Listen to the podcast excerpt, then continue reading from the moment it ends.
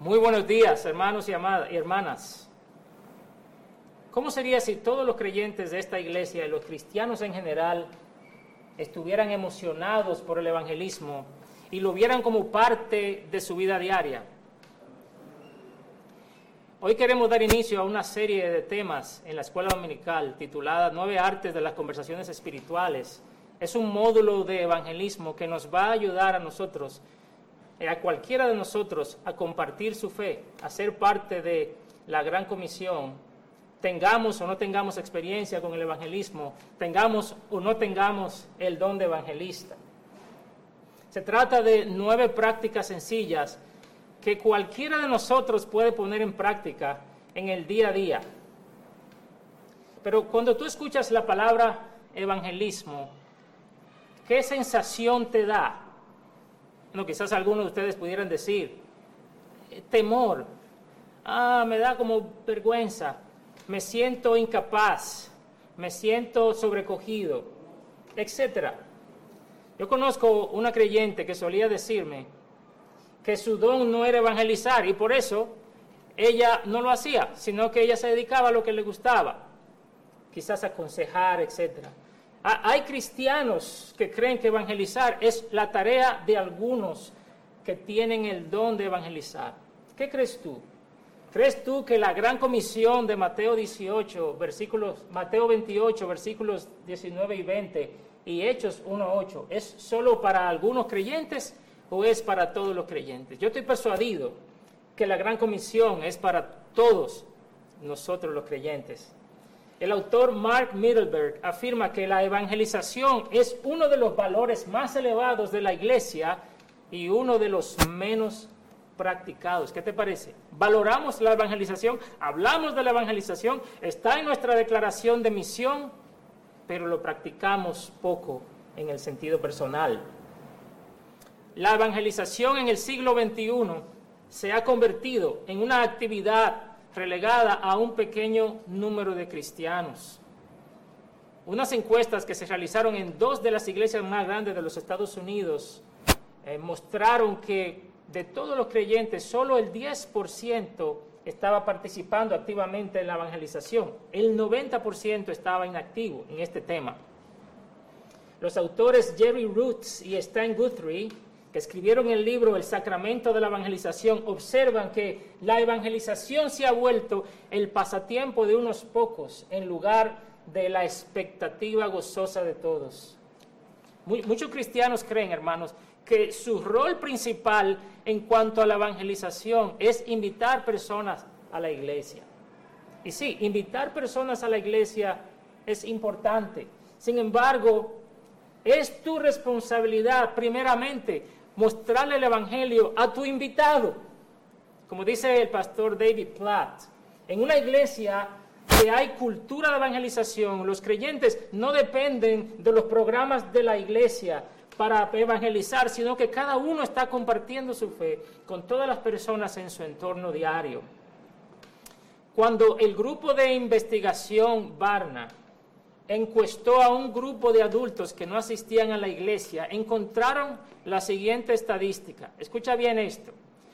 4% fue invitado y asistió. El 23% se le invitó y no asistieron. Al 73% de las personas de ese grupo nunca se le invitó.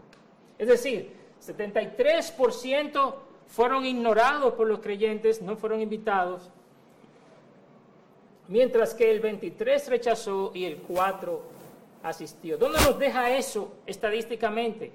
Bueno, que hay un 90% de los creyentes que permanecen inactivos, mientras que un 73% de los inconversos son ignorados.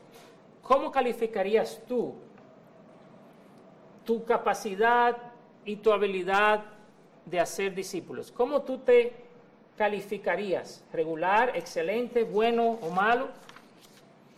Vamos a definir ahora lo que es la evangelización, pero antes yo quisiera leer un pasaje que está en 2 de Corintios capítulo 5 versos 10 y 11. Escucha esto. Dice el apóstol Pablo hablando de los corintios.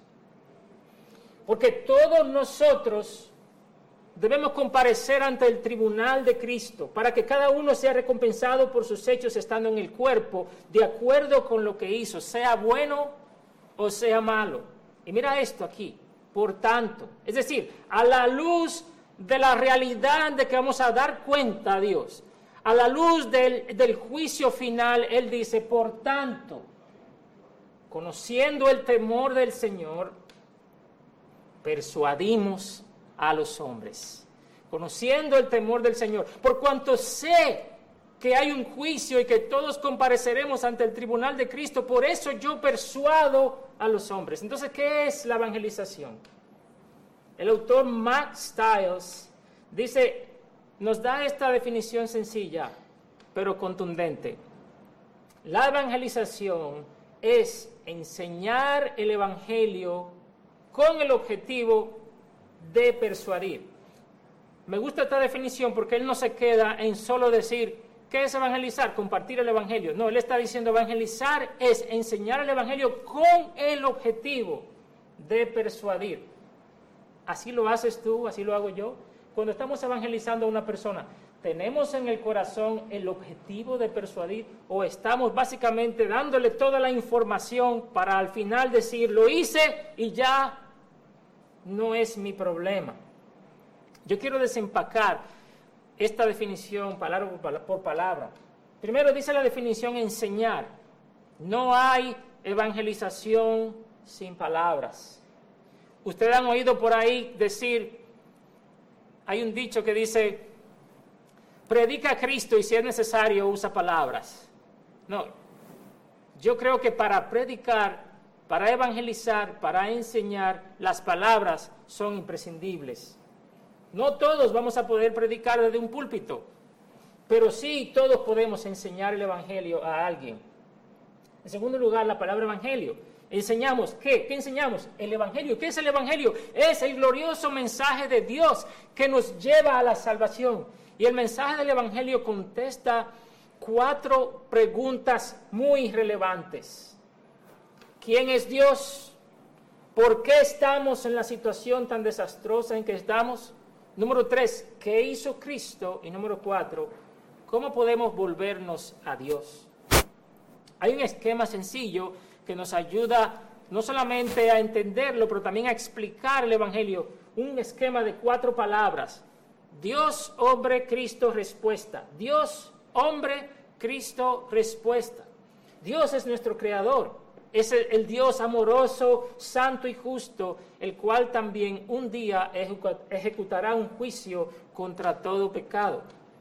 Pero el segundo es el hombre, las personas, que fuimos hechos a la imagen de Dios con dignidad, con valor, pero que por causa de nuestra propia rebelión contra Dios hemos pasado a ser de hijos a enemigos. En tercer lugar, Cristo. Cristo es el Hijo de Dios, el Hijo encarnado de Dios, cuya vida sin pecado le dio la capacidad de convertirse en el sacrificio perfecto. Con su muerte y con su resurrección al tercer día, Jesucristo proveyó el único camino de salvación para los pecadores. La muerte de Cristo pagó por los pecados de todos aquellos que hoy creen por la fe. Y finalmente la respuesta la respuesta que Dios requiere de todos los seres humanos es, número uno, que, reconozcamos nuestros pecados, que nos arrepintamos y que creamos en Cristo. Y así le damos la espalda al pecado, especialmente al pecado de la incredulidad, y nos volvemos hacia Dios en fe, entendiendo que le seguiremos el resto de nuestra vida. Esta es de forma sencilla una manera de explicar el Evangelio. Dios, hombre, Cristo, respuesta. La tercera palabra de nuestra definición, enseñar el Evangelio con el objetivo de persuadir, es la palabra objetivo. Nuestro objetivo proviene de entender que todas las personas a las que le hablamos se dirigen a uno de estos dos finales, o a la vida eterna, o a la muerte y el castigo eterno.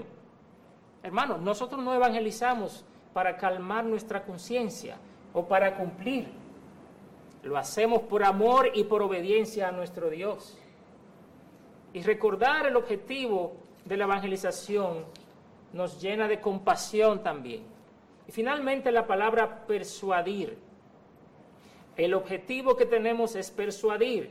Es nuestra meta, persuadir a otros para que se conviertan a Cristo, para que lleguen a ser seguidores de Él, como decía el pasaje que leímos. Persuadimos, pero no somos los que convertimos. No, producimos el arrepentimiento en la persona. En un sentido bíblico, una persona no está persuadida hasta que no se ha arrepentido y ha puesto su fe en Cristo y camina con Él. Ahora, hermanos, ustedes se imaginan qué sucedería si cada uno de los miembros de esta iglesia local estuviera activamente compartiendo su fe con las personas a su alrededor. ¿Qué pasaría aquí? Hace tiempo que hubiéramos resuelto el problema del local. Los programas de evangelización que la iglesia organiza pueden ser buenos y efectivos. Nos ayudan en cierta manera a tener un sentimiento de comunidad con los demás cristianos que participan en ellos, animan a los creyentes a defender su fe, dan a conocer la iglesia y puede hacer que la iglesia llegue a otros lugares de ministerio, pero nada puede sustituir la evangelización personal.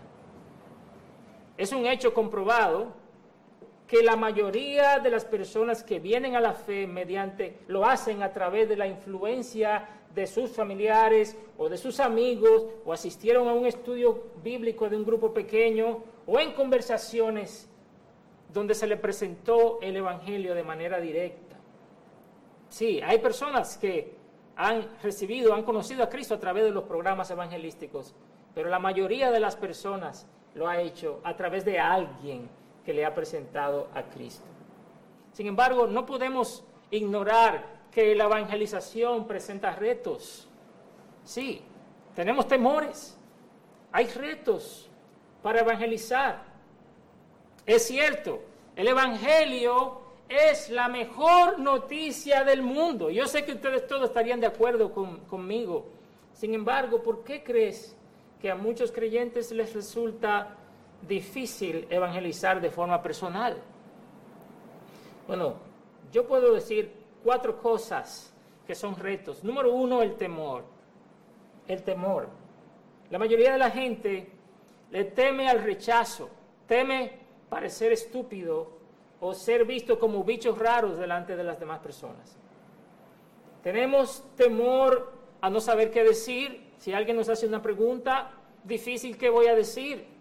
Sin embargo, en parte, por lo menos en parte, ese temor que tenemos puede estar relacionado con algunos métodos de evangelismo que se usan normalmente. O sea, yo no digo que pueda haber temor per se por evangelizar, ciertamente, pero hay algunos métodos de evangelismo que son más propensos a producir temor que otros. Por ejemplo, evangelizar puerta a puerta. Sí, evangelizar puerta a puerta. Cuando yo era chiquito, cuando era niño, salíamos, o cuando era adolescente, salíamos en la iglesia a evangelizar y lo hacíamos puerta a puerta. Y es cierto que cuando Jesús envió a los doce y también a los setenta, ellos visitaban pueblos y aldeas y entraban probablemente a las casas tocando puertas. Sin embargo, la cultura judía de aquel momento era más propicia a ese tipo de evangelismo. ¿Por qué? Porque los judíos se consideraban los unos a los otros como hermanos. De hecho, si un forastero judío estaba en una ciudad y estaba en la calle, cualquier otro judío tenía el deber de invitarlo a su casa para que no amaneciera afuera y brindarle comida y hospitalidad. Sin embargo, hermanos, es interesante que cuando el apóstol Pablo salió en sus viajes misioneros por ciudades y por lugares de los gentiles, no se nos dice que él iba tocando puerta a puerta, sino que él acostumbraba a qué? Él acostumbraba a ir a lugares públicos, a ir a las sinagogas, a ir a las plazas, a los mercados. En el caso de Filipo fue a la orilla del río donde se reunían personas, o también a centro de discusión filosófica como en Atenas. En la sociedad moderna, sobre todo en esta ciudad donde vivimos, y donde están muchas iglesias hoy en ciudades grandes, que es por cierto la tendencia del mundo, es a, ir hacia las ciudades. En esta sociedad moderna resulta un poco difícil y chocante a veces tocar la puerta de un hogar desconocido y pedirle a esas personas que nos dejen hablarle por unos minutos de algo que esa persona no nos está pidiendo que le hablemos.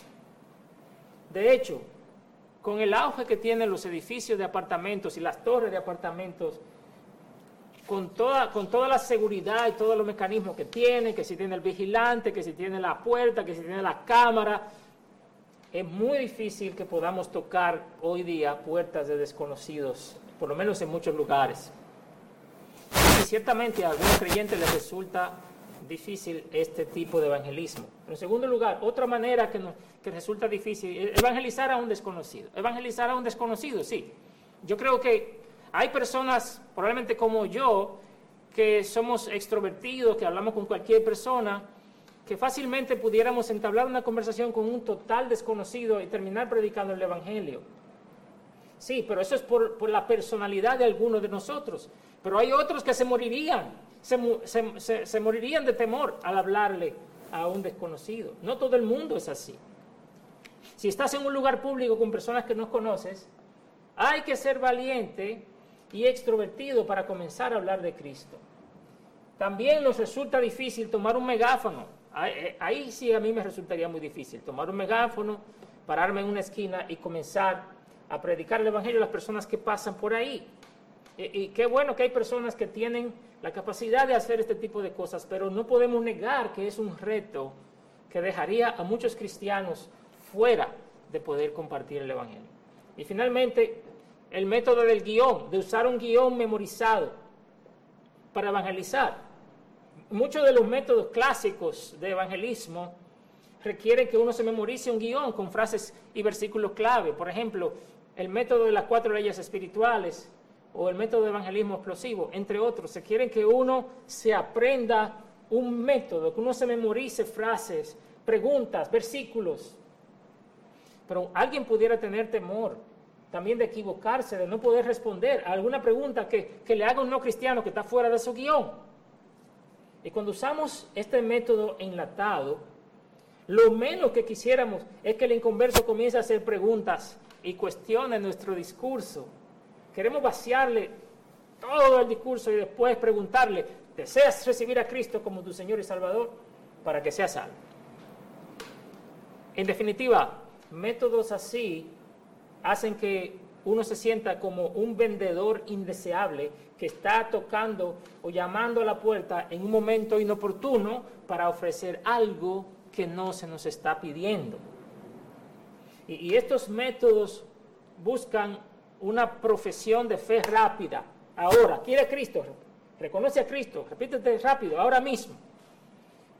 O por otro lado, también nos, nos ayudan a sentirnos que ya cumplimos y que esta persona a quien evangelizamos en tres minutos ya no tendrá excusa en el día del juicio final. Qué, difícil. Nosotros conocemos el Evangelio y tenemos muchísimos años aquí y todavía nos están explicando el Evangelio y todavía estamos entendiendo profundidades y nosotros pretendemos salir, hablar con una persona tres minutos, tres minutos y ya le decimos, si tú no aceptas a Cristo, estás condenado por la eternidad. Ahora, ¿cuáles son los resultados de este tipo de métodos no relacionables, no relacionales? Indudablemente algunas personas responden al Evangelio a pesar del método, no por causa. Pero por lo regular la gente escucha para no hacernos sentir mal. Y, y luego hay Luego nos dicen, no, mira, yo ahora mismo no estoy seguro que quiera aceptar a Cristo. Y algunos quizás lo hagan, tal vez hasta para salir de uno. Sí, sí, ahora por mí, no hay problema. Pero no pasó nada allí. Ahora, un segundo reto para la evangelización es el posmodernismo. Nosotros vivimos en una sociedad que ha comprado la mentira de que no hay verdades absolutas, sino que todas las verdades son igualmente válidas. Y eso hace que a veces los cristianos tengamos un poco de reserva para hablar del Evangelio con otros, porque pensamos, esta persona piensa muy distinto a mí. Y esta realidad nos deja ver la necesidad de que los creyentes mantengamos canales de conversación abiertos con los incrédulos. En tercer lugar, el tercer reto, pienso, es el hecho de que la iglesia parece ser irrelevante para la sociedad de hoy.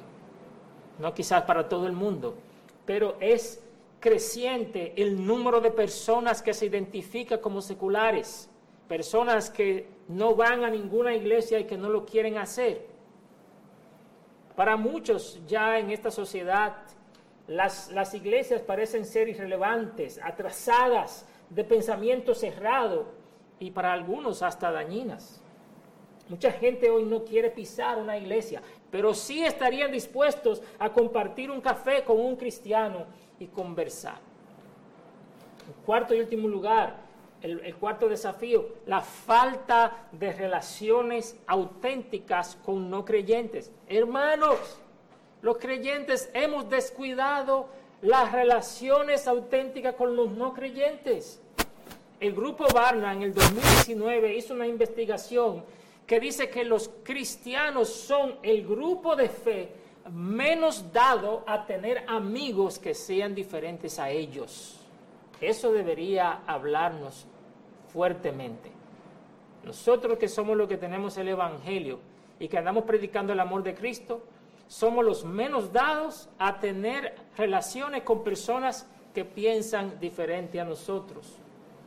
Dice el estudio, por más que estén dispuestos, su capacidad de testificar acerca de Cristo se ve impedida por el simple hecho de que no tienen conexiones o relaciones significativas o las habilidades conversacionales necesarias para hablar de su fe.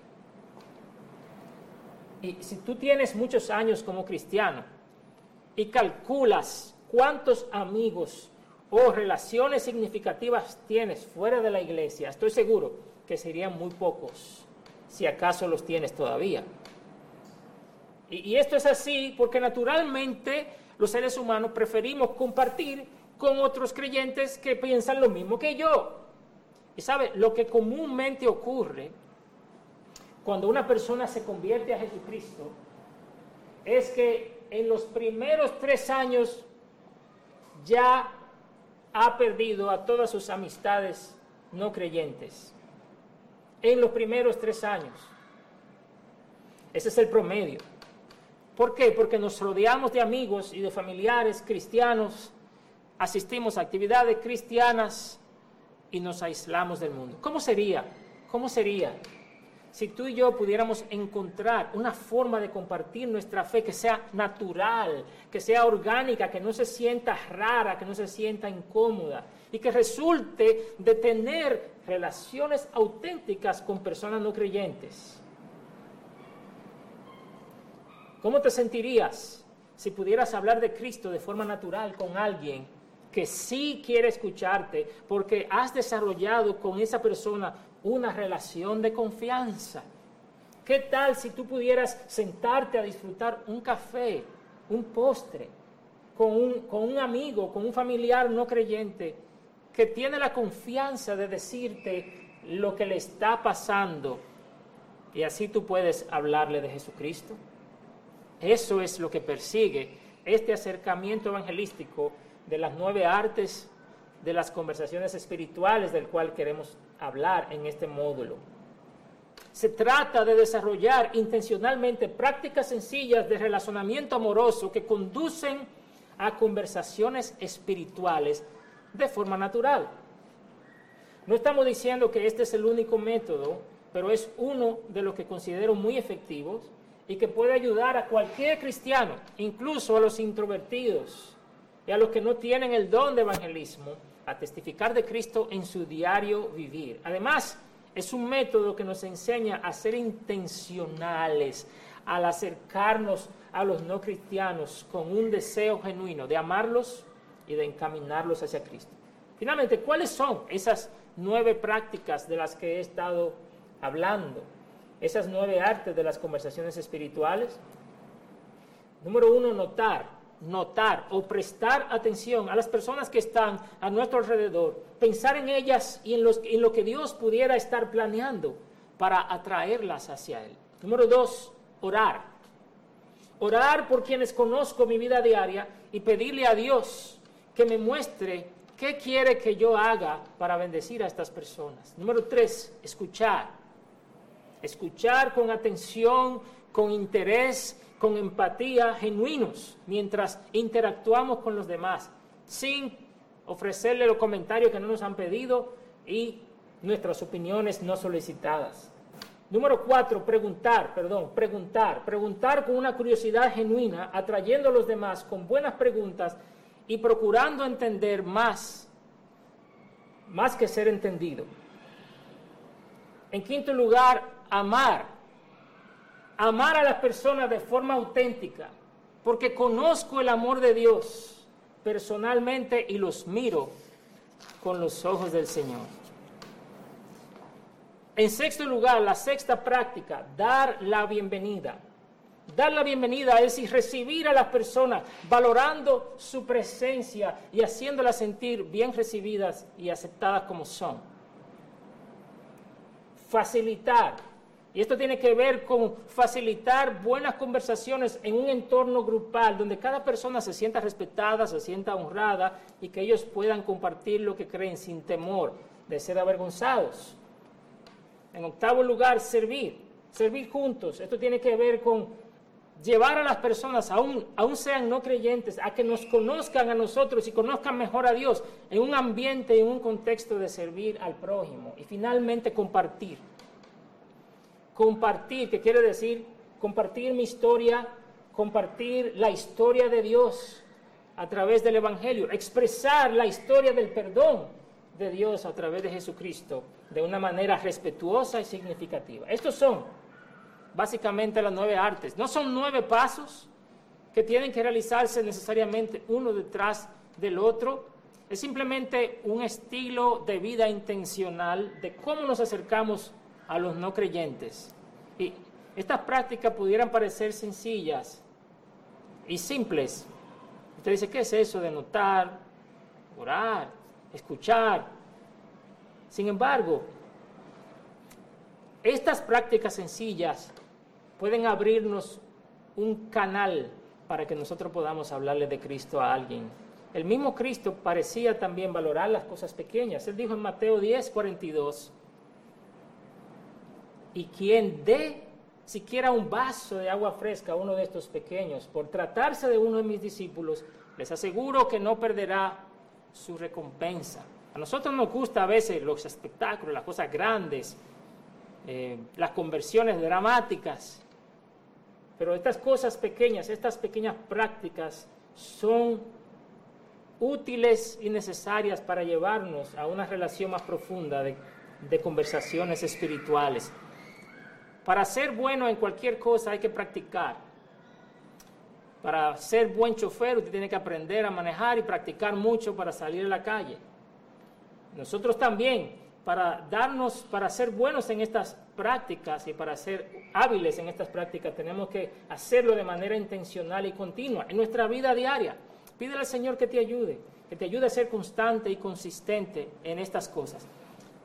Para resumir, hay prácticas específicas que conducen a conversaciones espirituales auténticas con intencionalidad y práctica, los cristianos pueden mejorar en estas áreas sencillas y experimentar conversaciones espirituales significativas que se vuelven cada vez más parte normal de tu vida. Con estas prácticas, cualquier persona puede participar en la evangelización y compartir las buenas nuevas sobre Jesucristo. Que el Señor te bendiga, hermano.